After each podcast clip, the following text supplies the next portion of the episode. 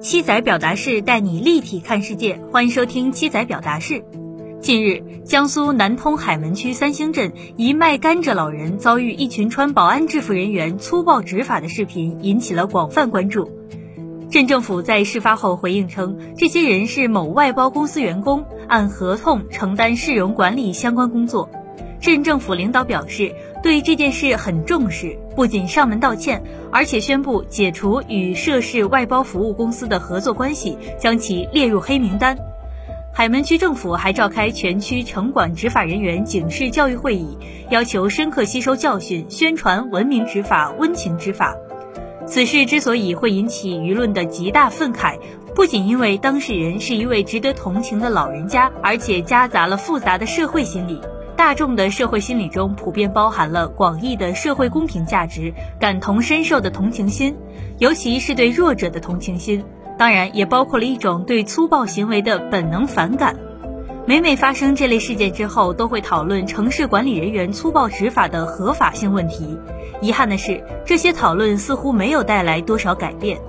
购买服务是当前政府多中心服务的一种。如果购买协议中对双方权责已做明确约定的话，对涉事服务公司施以处罚是应当的。城市管理从市政府到镇政府。再到购买服务的第三方公司，这是一条委托执法链条，每个环节都有相应的法律规定，是依法治国的一部分。尽管市容管理存在一些争议，但是如果没有管理的话，街道秩序会变得相当混乱。市容管理的职权既有法治基础，也有公共伦理上的合伦理性。可是为什么会经常发生粗暴执法的现象？恐怕还是与城管的职权设定有关。大部分城管粗暴执法案例都有涉及收缴、扣押和损坏私人物品行为。在执法中，该不该扣押当事人的物品，这是城市管理中普遍遭遇的执法困境。查扣财物涉及公民财产所有权，行政管理中本应当慎重对待。笔者认为，保障公民权利优先于城市管理。小商贩售卖的物品都属于私人财产。城管执法时强行扣押乃至损害物品的行为，都涉嫌侵犯公民财产权利。城市管理只有法理基础夯实了，才能明确其职责权限范围，明确执法的边界。如果边界不清，城管就可能僭越法院、公安的职权。因此，城管扣押当事人财物的行为就存在滥用权力的嫌疑。合理的执法应当是对行为人的管束，先引导，如。划定片区或者颁发牌照等等，不服从引导的可以申请警察介入，依靠司法力量处理违法违规者。城市管理是国家权威在街面的延伸，权威的意义在于确立一种公共秩序。秩序意味着以法理为核心的理性治理，任何一个国家都不能少。完全自发的秩序是不可能出现的。理性治理秩序也意味着一种现代文明，每个人都是文明的一份子。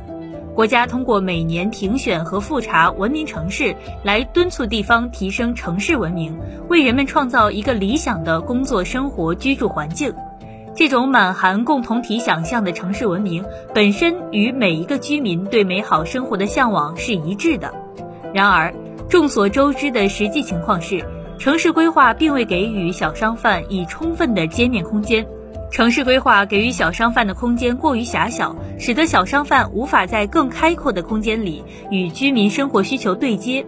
城市规划将大部分城市空间交由各种企业单位、公共部门和公共交通占据，市民的生活被强行引导至政府和企业控制的大商超、大集贸市场或者整齐划一的街面商铺。